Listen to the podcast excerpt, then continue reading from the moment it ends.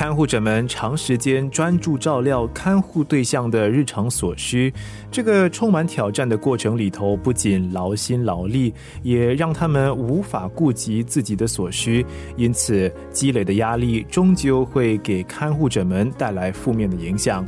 最后一集的生活加热点，一起向触爱社会服务的代表好好认识什么是看护者压力，以及如何应对。生活加热点，大家好，我是师姐，我是代表触爱关护者扶持服务 Touch Caregiver Support。那为什么呢？看护者呢会有压力？因为有时候他们会不知道自己已经陷入了这个角色。因为很多时候就是突然间会觉得，哎，我本来就是在跟我的父母一起住啊，或者是我本来就是在照顾我的儿女，但为什么突然间啊，好像如果生病了、跌倒，有什么情况发生的话，其实加重了那个责任，就是要先啊了解到那个医疗的情况，我们需要做些什么，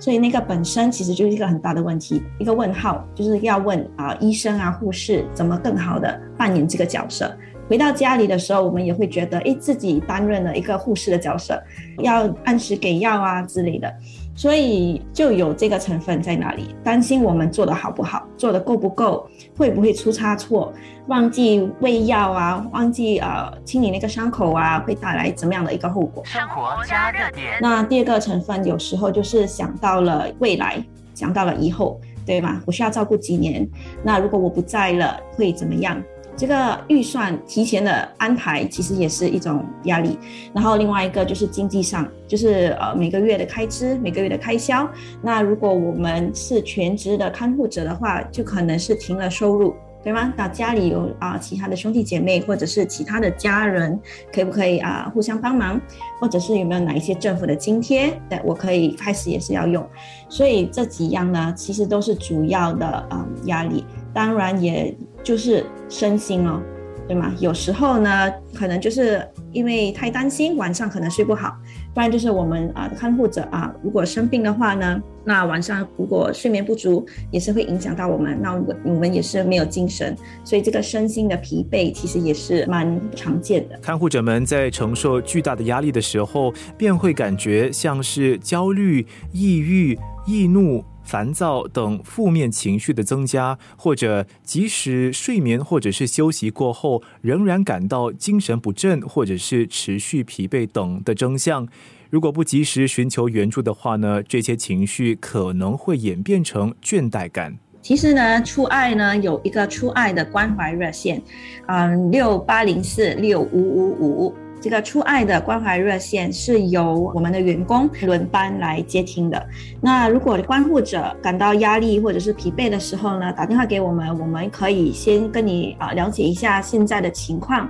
是哪一些部分呢造成的现在的这些压力。首先是可以建立一些服务啊。或者是建立一些活动，然后呢，也可以了解到你们是住在所在的地方，想学一些什么课程，那我们也可以从中指引应该去哪一些地方上这些这样子的课程。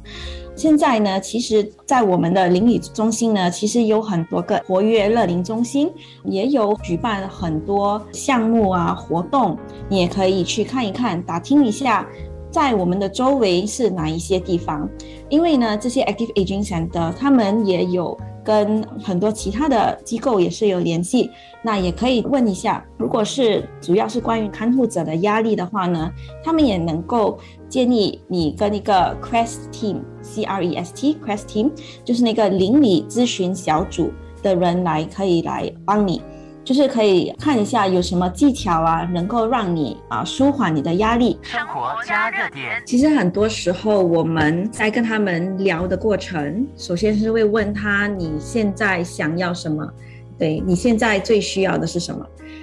其实听起来很简单哦，但有时我这个问题我需要问了几次，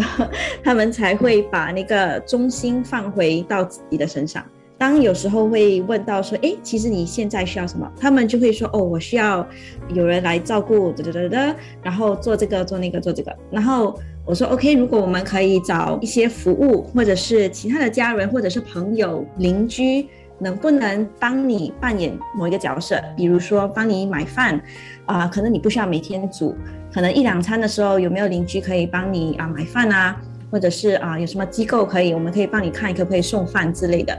有哪一些部分是我们可以帮你减轻那个压力的？那然后呢，如果他们可以比较放心，然后信任这些服务的时候，跟这些朋友啊、家人跟邻居，那我们就在问他们，那你自己需要什么？对，那他们有时候就会哦需要休息啊，或者是其实需要跟朋友一起出去的一些时间，